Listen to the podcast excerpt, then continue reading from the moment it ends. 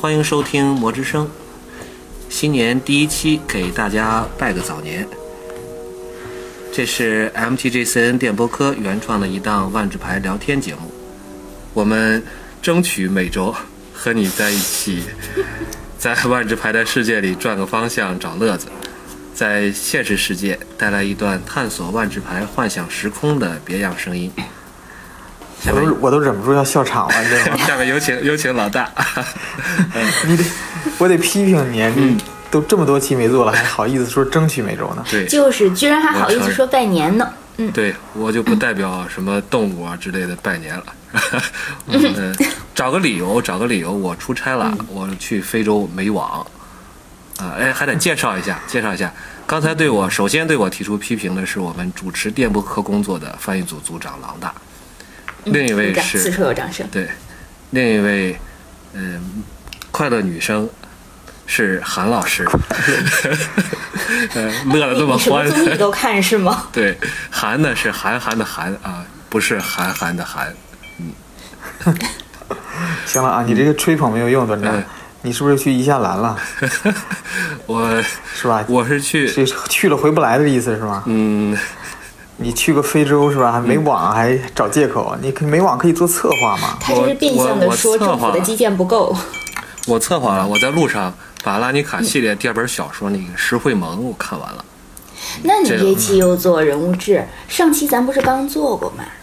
这期咱们 double，咱们就做俩人物，和上期不一样。你去的到底是非洲呢，还是贵州呢？这一副黔驴技穷的样子。不是，大家都要玩上新系列了。段长，你在非洲没有更新啊？有没有看到新系列？知道吗？我我知道前一个系列叫风风风火火峰会拉尼卡，峰会拉尼卡，对，哎这个也可以理解为对霍霍拉尼卡，是吧？霍霍拉尼卡，谐音梗要扣钱的。对您继续。好，这个整了五个工会，然后这个系列应该叫叫叫效效效忠拉尼卡，这个嗯没错再再曲解一下叫消消拉尼卡是吧？再整五个工会 是吧？先霍霍一顿，这这一再消消口东北味儿，这去的是哪家的非洲？你这是来我们东北了吧？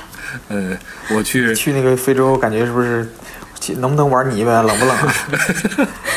我去的铁岭啊，太要命了，你们几个。动手了，我感觉你。对，动手动手，这个前面咱们不废话了，就是也是好久没有、没有见到大家了，这个赶紧动手。就是只见那黑手如同一道雪白的闪电，取下了欧佐夫鬼影议会卡洛夫老贼的首级。好，我们这一期开始讲讲黑白色组的一位代表泰莎卡洛夫。看来你这是是去东北了，对我这是做了，我是做了准备的。得跟这个田林元去学艺去了是吧？嗯，下期估计该五颜六色的波罗斯红旗了。对，这个白山白山黑水是吧？来，那说泰莎，白咱们白讲一讲木黑。雪，嗯，好好好好，对，咱们说泰莎其实挺应景的啊。刚才绝非是胡扯，绝对不是说我胡扯那么扯过来的。因为为什么去看拉尼卡的第二部呢？也是因为在拉尼卡的故事里边，当时就想啊，就说哪几个人物是相当于千年老妖吧，就是从第一次、第二次、第三次拉尼卡都在。呃，泰莎是一个，虽然他是第二本出来的，对吧？嗯，对，嗯，第二本第二本石会盟，第一本叫拉尼卡，但是还有一点就是这个欧佐夫工会其实是一个这个内斗最久，也是戏份最多的。对我是这这种感觉。这，嗯对，就是一个工会的优良传统是内斗，你干斗不死，嗯，嗯，没法死，都是鬼。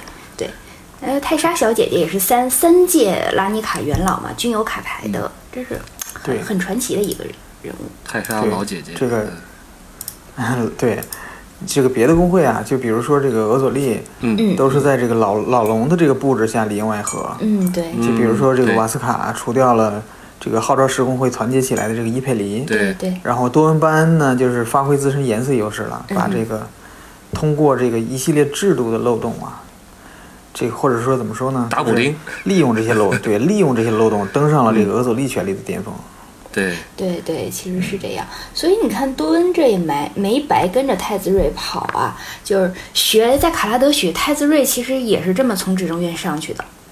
哎，也真是这个，嗯，这这相比其他工会，西米克算是这个和平移交权利，嗯，是吧？老的没了，新的上来了。对，比较老和平的退老老的退隐了，对。对，好像是在议会议会里边，这个说没说过啊？这不是首席嘛？这个 Prime Speaker，这个估计是没这个大声逼逼没逼所以，所以一个做生物联合的一个工会，居然是靠斗嘴皮子来决胜的，是吗？那咋地？那说书人那咋扔扔扔试管是吗？您这意思是？就是那个什么理那个理想境乌托邦话事人是吗？这嗯，呃，不过其实你这就是这让我想起联一个想到一啊，有个严肃点儿的话题，就是大家在实验室也的确要注意安全。最近就北京那个有一个，对哎呦有一个那个工厂，就不工厂有一个学校的实验室，你学校感觉都挺安全的嘛，但是出事儿了出事儿了，对，啊，嗯咱们就是突然想到这个，好好好，嗯，这还挺正能量，你这节目是吧？啊对对啊，因为听咱们节目的大概理理工科的学生会多一些，就是玩玩这冬个。冬天了，过年了，所以大家这个是吧？嗯多打，想想买炮仗外面买，别在实验室自己炸了，是这意思吗？你说的这个，你说的这个实验事故，咱也多说一点，就联想到西米克嗯第一任老大的这个死亡啊，也是因为这个做实验没做好啊，对，被他这个实验品给吃了。实验品给吃了是吧？嗯，这实验品很厉害的，好像最后和那个拉多斯，还还互殴，最后还是还是这个怎么讲，就是说属于谁也谁也打不过谁。他呃也不是，他暂时的是赢了，嗯，他把拉多斯也给吃了，但是消化不良，他自己挂了。所以为什么第三任老大这回连刘江都可以成为突变体，还能成为妖精？然后对于西米克的创造能力真是愈发的敬仰这个这个工会对非常厉害。哎咱讲的不是西米克吧？咱讲的是啊对对对泰莎你们谁把故事拉回来？对对对，直接强行拉回来。就说咱们这个、这个老妹儿啊，泰莎啊，年纪也挺大，哎，果然去了趟东北的这个非洲的铁岭。对，这个他可以说是第二本里边，就第二本《石会盟》这本小说里边的绝对的主人公啊，故事就是围绕他展开的。这个要不是老大简要讲讲嗯，老大你不刚才刚吹完，你自己看完了吗？啊？是吧？你你讲讲呗，我对对考考我他考考我听一听。嗯，让我让我们听听，对他们这是就是就是惩罚我这个。不要向观众卖可怜，快点说话。我想想啊，我前前一阵儿还听了，在推在推荐一个，就是喜马拉雅，咱们有个有台叫嗯《万智史话》，他们也根据咱们，包括这就是达尼卡这三部故事呢，他们也根据老大你写的那个梗概，他们做了一个就是做了一个讲述啊，加了一些嗯呃过门儿啊，就是做的也，我还听我还专门又去听了一听，呃，感觉嗯。就是也加强一下这个对这个情节的记忆吧。这个故事，呃，简单来归纳的话，就是泰莎原来是做一个律法师，啊、这个律法师在拉尼卡实际上就相当于就和律师差不多，但这个活儿呢，我刚才又查了一下设定集，他还真不是俄佐利的律法师，他就是欧佐夫的一个、一个职业，就是给人打官司，啊，帮人辩财，团也得要法律的，嗯，对才好收账。曲解法律，然后这个去一开始在这故事里边，他就泰莎就就秀了一把啊，自己这个、嗯对他有一个招儿特别厉害，就是相当于我的感觉就是在地上画一圈儿，你站在里边儿这圈儿就必须说真话，有点像神奇女侠的那个那个那个那个叫什么那个绳子啊，对，难怪万年单身，我忽然知道了，是不是所有男朋友都是就地画个圈儿进去，你爱不爱我？嗯，那坏了，杰斯进去，杰斯进去可以，杰斯先把自己洗个脑，呃，这我觉得绝对没问题。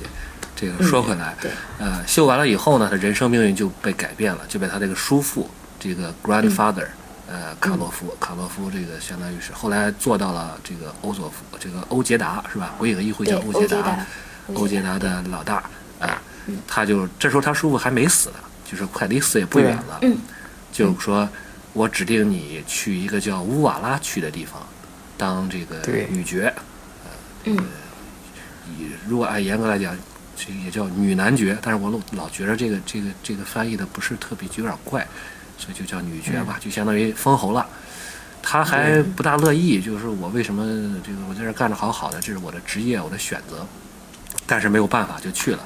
实际上这是一个阴谋，就是欧佐夫和伊杰这联合起来要在这个地方搞一些搞事情，结果呢就把泰莎弄过去，就相当于是来作为他们的棋子。呃，一杰在那儿呢是要孵化。是有一一杰有一个，咱们就不不提名字了，就是他是后来也没有做成牌，反正这个人一个比较疯狂的一个科学家，他要干什么呢？要在那儿要孵化龙蛋是孵化龙蛋，对对吧？他最后泰莎还骑龙飞飞行了呢，我记得。对对对，这个演了一场权力的游戏是吧？龙嗯，对龙妈，就是他要孵化龙蛋，而且他肯定是背着尼比尼比杰在做这个事情。嗯，对。然后呢？呃，欧佐夫呢，实际上是在暗中也支持他，达成了交易，就是他孵化龙蛋呢，那么欧佐夫可以在这个过程中可能能够获得更多的权利啊，好像还能得到更多的，就是会会会会死的人就会变成他的这个这种灵魂他的奴隶，呃，所以就是这样。呃，之后呢，我让我想想。他们在这个还领导过民众起义，替民众争取过一定的独立空间。我印象中，对，是解决过一场瘟疫还是什么？嗯，泰莎对想起来了。泰莎她发现这个问题，在于她一直他一直是被呃他的叔父安插在身边的一个亲信呃所蒙蔽，就是给他洗脑，让他忘却了过过去这些记忆。呃，实际上呢。他在不知情的情况下，他亲手杀死了他的叔父，从而达成了一个什么条件吧，让他的叔父成为了这个成了鬼，成了鬼影议会的一员。嗯，而这些事情呢，就就他做了以后，都给他洗了脑，所以泰莎呢，就是愤怒就愤怒在这儿了，就说你摧毁了我这个生活，你把我当这个这个棋子儿，然后你现在又又开始这个，呃，在我的你给我一个领地吧，又给我在我领地上作乱。嗯，还要再孵出这个龙来，然后那个疯狂的一阶法术，一一阶科学家呢，又要用这个龙去征服整个这个拉尼卡。拉尼卡，对。因为在一阶人看来，或者是被尼米杰教导的一阶人看来，这个整个拉尼卡都应该是属于伊米杰的，啊，包括这个好几次吧，都是一杰首先在这个野心还是很大的，都是在搞事情。嗯，对，压不住嘛，红蓝压不住的。对，在之后，泰莎就为了反抗，就是为了为了做为了做出自己的这种反抗吧，就像韩老师刚才说的，这个纠结了一支各个工会的，就是各个工会都有，有咕噜的、西米克的、迪米尔的，对对，就纠结了一堆散兵，都是被各工会遗弃的那一种，相当于是那种移民被逐的民，然后他划了一块领地在自己那儿，相当于是带他们一起起义。我印象中做的还是不错的。对。就是乌瓦拉那个地儿，因为它有瘟疫嘛，所以不是很都没有那种戴那种隔离隔离服或者戴头罩的，这都都都没法生活下去。啊，还有还有塞雷尼亚，哎，是吧？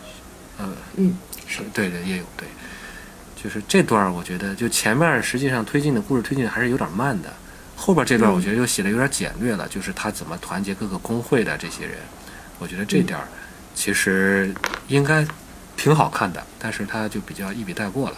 最后就是因为泰莎的性格也不可能站在民众面前振臂高呼“跟我来吧”，你不是他的性格。这倒也是，他都都都是通过这个暗中的交易。嗯，我印象挺深的两个情节，一个是泰莎当时一到一到了这个地方，就是相当于继位了吧，然后就是召集各个工会在这里的代表过来，相当于是觐见他吧。结果一杰那个工会那不是那个疯狂的科学家嘛，他就派了一个他手下的一个鬼怪头子来了。对。然后泰莎就觉得很不爽，呃，要这个立威。一方面呢，他画了一个，他也想知道一杰人在干嘛，他就画了个圈儿。然后那个鬼怪呢就说：“我不，我不能说，我不能说。”但站在里站到里边就说了。他说到一定程度以后，他就不知道剩下就是这个这个一姐到底他们在搞什么。然后泰莎为了立威呢，就直接拿了一个。就和枪一样的东西吧，直接就给他爆头了，干脆利落的就给他爆头了。我当时想，这个小姐姐还还挺暴力的，会武斗不容易。对，然后另外一个细节就是，嗯，他在说服这个，他后来因为自己的目的，他想要把这个治疗当地的瘟疫的这个解药分发给大家，但是呢，嗯呃，他也是，当然他也是为了自己的目的吧，收买民众啊，或者是团结这个各个工会，大家去想大家对付那个一杰的那个科学家。但是他很清楚的知道，就是作为一个欧佐夫，如果是免费的去发放这个这个药，是不会有人信的。嗯 所以他这个，我觉得他这个很很有很有智慧啊。他就说，我觉得还是得提提出一点条件，嗯然后呢，其他人他们才能真正相信我这个事儿。是因为欧索夫就是从来不会说办这个没有利润、没有没有这个利益的事情，所以就这两点儿我印象特别深刻。当然最后就是，呃，这个泰莎和但龙是孵出来了，我觉得这点儿他也是故意这么写的，不然的话。打起来可能就没意思了，龙蛋没出来，啪啪啪给砸了，那这个故事可能就不好看了。那就是幸运五十二了。对，最后这个骑着龙吧，把这些这个清除了他的领地上的这些妖魔鬼怪，呃，嗯啊，还有一个细节泰莎泰莎还挺残忍的啊，泰莎当时是这个、就是背叛安插在他旁边背叛了他那个人，他一开始很信任，呃，嗯但是呢又又是通过各种方式来迷惑他呀，然后给他这个催眠洗脑，那个人基本上就被碎尸万段了。嗯，对，欧佐夫他们惯有一个手段是处刑的时候会肢解，嗯，这个有提过的。嗯所以基本上就是这么一个过程。你看我说的还好啊，还对不好对？还累呀可以，说的还可以。对中间差点忘词儿了。对，嗯，嗯还好还好，有没事儿没事儿，有人忘有人缘，没关系。嗯所以说，嗯呃，我就是冲着泰莎去看的这个书。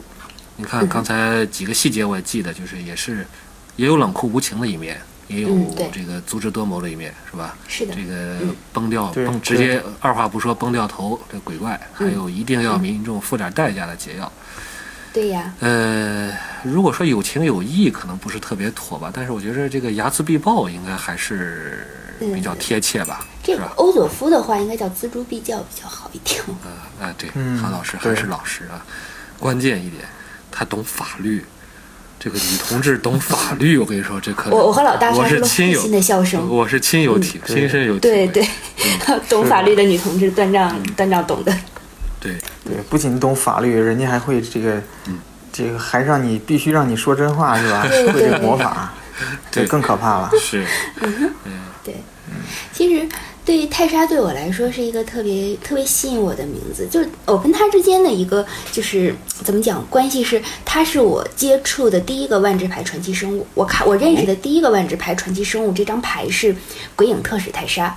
就是在完全不知道他的故事的时候，有第一次接触别人的牌本儿，打开都是一些妖魔鬼怪的时候，哇，这个漂亮的小姐姐我喜欢。啊这个鬼影特使、这个名号好炫酷，虽然我完全不知道这是人是鬼，然后觉得姿态好优雅，嗯，从此以后就特别想去关注他的故事。哎，你说他这个姿姿势优雅，其实也是我觉得也有点刻意，因为他的一条腿不是瘸的嘛，所以他这个姿势放在上面，可能也是一种掩饰。对，因为剩下的泰莎，早泰莎应该是小泰莎是半身像，我印象。嗯，对，对，后边还有一个叛徒跟着他。对对嗯，对，就是那个叛徒，对对对，后来碎尸万段的那个，应该就是封面上也是感觉很棒。对，嗯其实，在了解泰莎的故事之后，她是成为了我理想中的。比如说，要是我能够化身化身万智牌中哪个角色的话，只有一个人选，就是她，不会再有别人了。我很喜欢她。嗯，是吗？他是在老拉拉尼卡的时候，应该是跟家里闹翻了，还是挺挺叛逆的一个一个角色。嗯对对，对，就这个就是他的 grandfather，后来在指挥官里边成单卡的时候，背景文字嗯实名 diss 过他啥的，印象中对对。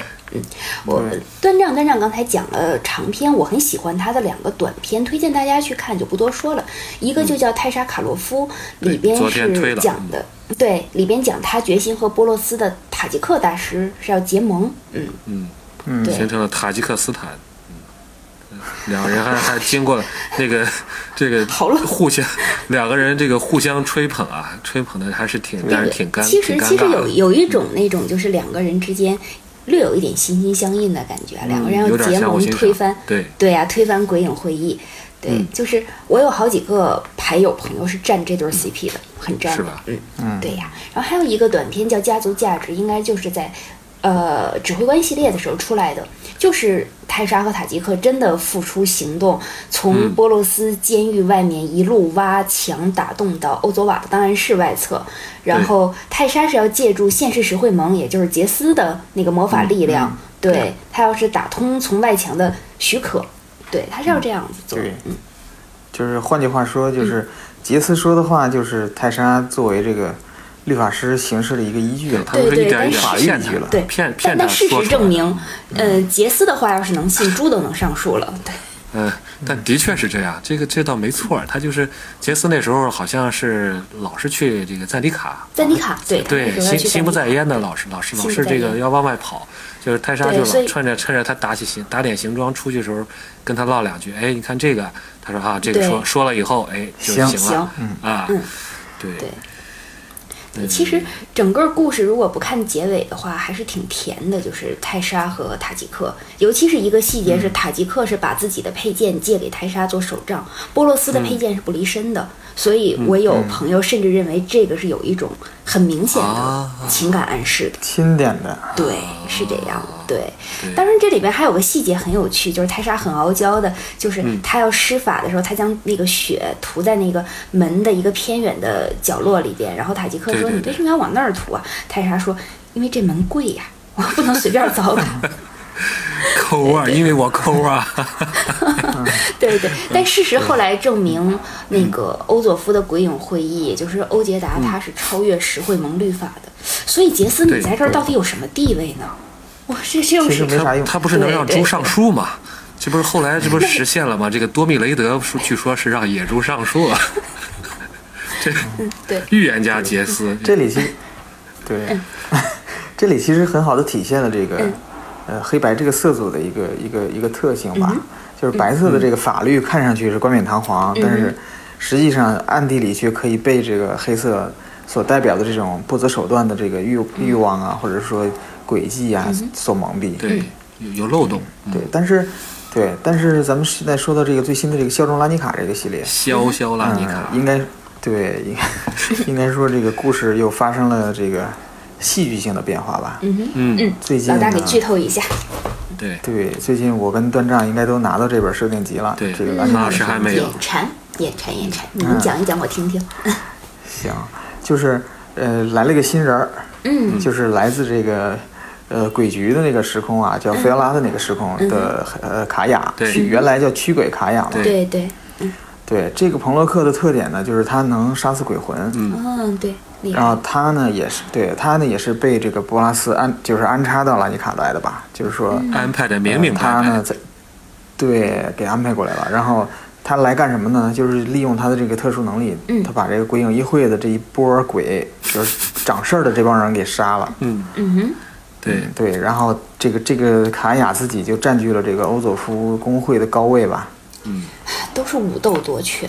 对，不过好像听说，其实这个应该是波拉斯应该向卡雅许诺了，就是能够帮助他的那些家人。他家人好像陷入某一些境地吧，就比较让让他让他不得不来做这些事情。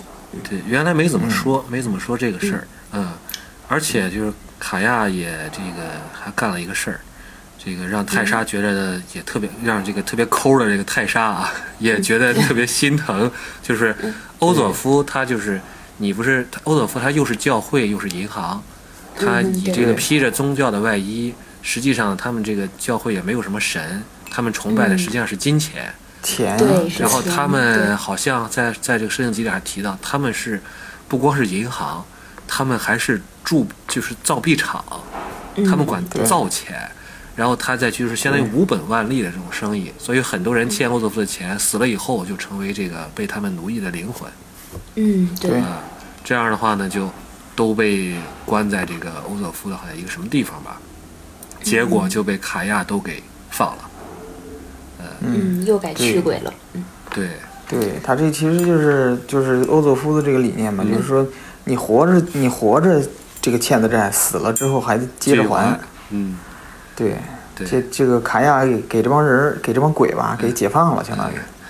那感觉就相当于把来了一位马丁所以路德。嗯，相相当于不是相当于把他家钱撒了，你知道吗？对，所以这个凯这个泰莎肯定不爽嘛，是吧？钱包，对对对，钱包怎么越来越瘦了，是吧？对 对对，对，哎，这个地方我再插一句，这次那个我请就是爱意工作室那画画的呃小强啊，他们做了很多就是这种改画呀、扩画的一些，而且他现在在用电脑在做，所以。呃，我就请他把这张，就是这好像是个故事焦点，我忘了中文叫什么名字了，但是请他把这张画做了一个动态的，就是这些鬼魂啊、花花都都飘走了，我回头也放到咱们这期节目里面，就是特别特别有意境，特别特别好。那对那做的谢谢他们。而且而且是新的一对 CP 即将诞生啊，对那张画，对是，嗯，非常正直正确的一对 CP。对，那韩老师给分析分析人物呗，是吧？对，是吧？是吧？不然，对，其实谈到不不是老是你，不是不是，主要谈到泰莎的时候，我会我会有一点点紧张，因为这是我就是很难得，就是真的是发自内心去喜欢的一个角色吧，就喜欢恰，我喜欢恰好就是因为它更更正常一点，相比于其他标签化的东西，它它很正常，而且它的黑白其实是一种感觉黑色白色在相融合的姿态。它是它表面上那种白色，就比如说，口嘴里边对律法永远是尊崇的，我是遵照律法来行事的。对对。然后，一定做什么事情，我有我冠冕堂皇的理由，我有我的优雅姿态，不落下风的。嗯。然后还有一些，比如说，要自由，或者说反对独裁、反对霸权啊。然后这些东西其实它都很白色，是白色的公平性。但是它的黑色其实也表现得很两极，因为。身为一个他那个位置啊，他其实向上，他也是同样追求无限权力的。所以多说一句，我并不认为，如果泰莎当时政变成功了，欧佐夫会比现在要好。除非就是从寡头变成他自己独裁。对他其实对于权力的渴望是不掩饰的。嗯，当然他向向下，他也有一种寸土不让的感觉，就是我的钱这些财富我一定要抓在手上，我一定要接着替欧佐夫去积累这些财富。就是很很锱铢必较的一个形象。我对他的评价就是两句，应该就是重压之下的处变不惊和优雅背后的运筹帷幄。嗯，这这个其实是怎么讲？就是让同样身为女性的我，其实很万分羡慕吧。也就是说，要有一天自己也能这样就好了吧？会很很羡慕他。对，嗯，就是你刚才说的，就是向上向下嘛，对吧？嗯嗯。嗯，向上的这一点呢，它其实有一点儿，就是说白色的这种怎么说呢？嗯，呃，白色有一点这个复仇的感觉吧？嗯，白色有些牌，有一张牌就叫复仇嘛，白色。啊，对，本来对啊，本来他这个好好做这个律法师，或者说，其实说白了就是辩护律师嘛。对对。然后，对对吧？你 让我非得让我去这个沃拉这么一个比较破的一个区域去去接这个烫手山芋，还有病，嗯，还有瘟疫。对对，然后还算计我，摆布我，对吧？嗯，就是。他这一点对吧？你就是还是很白色的，嗯，对，就是，对，比如说这个白色的针对这个横对横置了的这个或者进攻了的生物，对。的这个直接去除，对对，都是比较比较类似这种感觉，对对呀，你人不犯我，我不犯人嘛，你你这个欺负了我，那我肯定要要那啥。但是说回来，刚才刚才韩老师说那个形象啊，就是这个重压之下的什么处变不惊是吧？还有优雅背后的为用运筹帷幄。我想到的是这个泰莎重压呢，是泰莎背后背着一钱袋子，这个 这个运筹帷幄呢，就是这个呃剪裁的特别合理的这种这种女白领的这种这个就就是呃小西装啊，然后手里拿着一算盘，精打细算，就突然间浮现出这么一个形象。会计。呃，说到服装的话，我倒是觉得泰莎。应该是岁数大了吧，因为他终于不用穿那件一边露着风一边勒着胸的衣服了。那个真的有害身体健康。终于这一次知道该该露什么，不该露什么了。这个哎，你说你说你说这个事儿，我也想过。我觉得这可能是这欧杰达老头子的恶趣味，就是这个衣服。我我还想让这个节目有一个 正常的收藏范畴。不是，我就觉得就是一个是他可能显得比较古，就是比较老式，就是有点有点很很很很很。古旧的那种感觉，有点像穿越的，就相当于这个某个宫廷里的那种那那种衣服，但是呢，也感觉呢就必须得不传成这样，好吗？然后另一方面呢，你说我任命你为特使，这就是你的特使服，你就必须得这么穿啊！你作为我们这个呃，在在拉尼卡人间的这个代言人，你就必须得穿上这个。我觉得这个换衣服也可能代表了一种身份的一种改变吧。嗯，是吧？就是嗯，是这样子的。对，行吧，这想的比较多。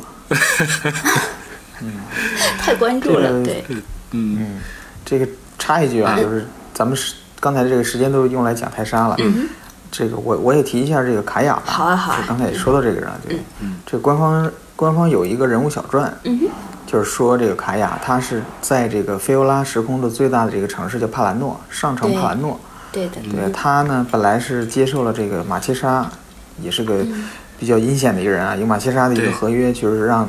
让这个卡雅去刺杀这个这个呃上一任的君主叫布莱戈布莱戈国王，对对，嗯。嗯。嗯，然后呢，他他的这个行动呢，也也是直接把这个马切莎送上了这个王座，是这样，并且导致了，嗯，对，并且导致这座城市这个应该说是一个混乱的局面吧，嗯哼，但是呢，嗯，同时也打开了就是其他人通向王座的一个道路，就是说，是的，呃，机会人人都有。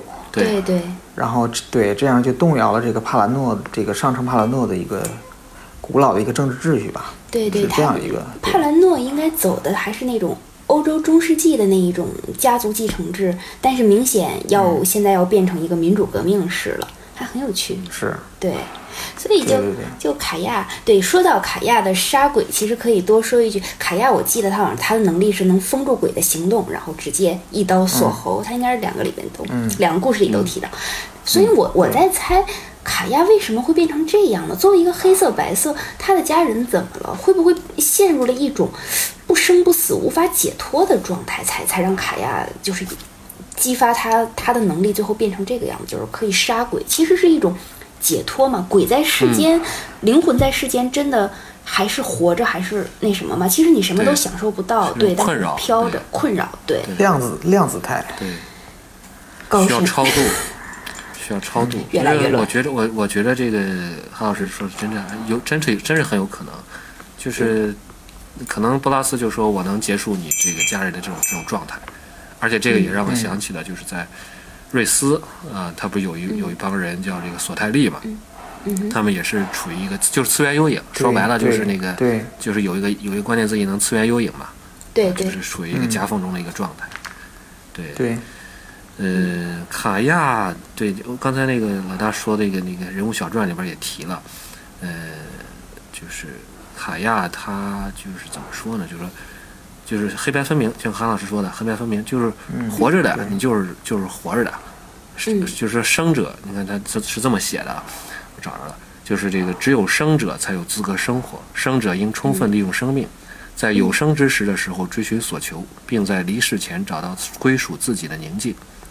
如果在逝去时仍有未尽的心愿，那么这大概是你自己的错。如果真不是你的错，或许卡亚可以帮助你。当然。只要给足报酬，这个说的，对，短短那么几句话，卡亚可能也只有一个短篇故事，但是，嗯，这个人物形象还是挺立体的。比较分明的，对对，而且卡亚不是逢鬼就杀。其实卡亚有的时候他自己的黑白分明啊，我觉得他比泰莎的白色其实更白。卡亚第一个出场的短片不是在杀布莱戈，而是当时他受雇于某一个贵族，那个贵族要解决他封在老宅子里的祖母还是母亲，因为那个贵族最后其实是图谋母亲的财产，所以卡亚知道这个事情之后，并没有杀那个鬼，但是骗那个贵族说我。杀了，然后请他去接手那个宅子，但是接手的时候把那个贵族封在里面，你自己去面对你母亲的鬼魂吧，我不管了。哦，对，这是对，所以其实卡亚很很白，所以我在我看来，卡亚他的白跟泰莎的融合不一样，他的黑白是非常分明的，黑色他的身份雇佣杀手啊、浪客呀，这个反正沾死的肯定是跟黑有关。但是它的白色其实就像我刚才说，它的原则和目的是非常强的。其实也能看出来，它对于秩序、对于亲情这些东西，其实很明白的。就活着是活着，死了赶紧去死。但是我并不是讨厌所有的鬼，我在这个鬼中，就包括他释放那些负债鬼魂一样，我要看到一个生命的一个平等尊严。这个很像一张牌，就老大应该知道，叫军事，白色的。这个对 E E D H 会会用吧？应该是我印象中还是什么？就是它进了吧进多人进了多，人进进吧进吧，这牌太吓人了。对对对对，所以他他有他的道德和他自己的一个规则，嗯，所以就是那个什么漆黑的手和白色的刃，其实我倒觉得蛮对的。当然，这个漆黑的手也包括他其实长得真的挺黑的。对，政治正确，对对政治正确。对，对对对，所以他其实也是他自己有一个关于生死的秩序和规则，这个是我很欣赏他的一点。嗯，嗯，对，所以刚才韩老师你这样一说的话，就是泰莎和他比起来，就是呃，就怎么说呢？就泰莎就更为平衡一点，就好像就是更不是那么分明，就是黑白就是融合了一点，可能甚至内心有时候有点小纠结，是吧？一会儿一会儿这个又守规矩，是吧？有时候也挺贪。对你要贪的话，你可能就未必就一定的都得守规矩，才能获得嗯更多的权利也好，财富也好，或者实现自己理想也好。呃，对，嗯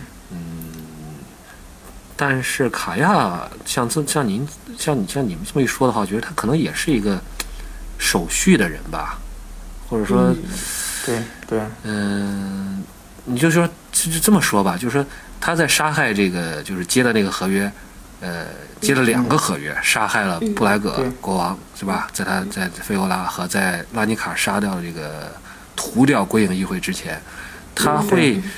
他会考虑这个继任者的问题吗？会不会说，哎，我这样做？他会不会考虑说，我这样做以后会不会天下大乱之类的？嗯，但但是嗯，在那个菲欧拉的时候，这个继任继任者是那个黑蔷薇马切莎。对，嗯，对他也是一个很黑的一个角色，我记得长得然也很后黑吧，好好像曾经。还还行还行，还行没有他黑。然后在那个拉尼卡呢，他直接自己就上了，对对对，对自己就就就当这个欧斗会长，所以说也应该说是，应该说是也是考虑到继任者吧。对对，至少不是留下一个乱摊子就甩手不管。对啊只要有就行，是吧？对？啊，对。对，对，不过咱咱今天还行，这这俩人还说了挺长时间的，这个，嗯，就是还是提一句吧，就是说，这时间也挺也不不留也不太多了，我就提一句，就是说关于这个黑白的颜色轮里头，嗯，Maro 就是呃就是 Maro 说有这样的说法嘛，就是说邻色咱们找的是两个颜色的相通之数，但是对色呢，呃，看的可能更多的是就是两个颜色在这个就是所谓在他们这个呃相对立的这个两两极的这个轴上找一个调和之处。这个老大明显是是这期没说好，没发挥。这个我觉得完全可以再来一期，老大是在放老大是在放预告片儿，段长放不要放片儿钩子，对。对，对对，对。就简单说一说吧，就是说，呃，黑白应该说是万智牌比较呃对立比较鲜明的一个色组嘛，对吧？对也是比比较贴近我们这个现实生活的一个对立面。嗯。那么我觉得简单归纳就是黑白的这两极，一个就是现实主义，一个是理想主义。嗯啊，对，黑色就是现实，白色就是理想。嗯。那么黑色呢是个人主义，白色是集体主义。嗯。还有一点呢，就是要，可能这个接下来说的这点就是咱们可得展开说了。嗯。就是黑白并不是善和恶的一个简单的对立。是的，对，对，就是而是就黑白不是善恶对立，而是道德和非道德。嗯，这个很哲学思辨了。嗯对，就是说，黑色认为这个这个道德也好，律法也好，它其实是白色用来实施控制的一个工具。就是说，虚伪，嗯，对，本来不应该有这些东西，但是你非得非得给这个民众强加这个东西。实际上是你自己的目的。对，但是欧佐夫的这个这个呃这个体现的这个黑白呢，就是呃一个什么特色呢？就是一个一个怎么说呢？利用宗教，利用规则，嗯，来实施一些自己的所谓的企图吧，就是他们的一个呃表面上一个宗教化的一个犯罪集团。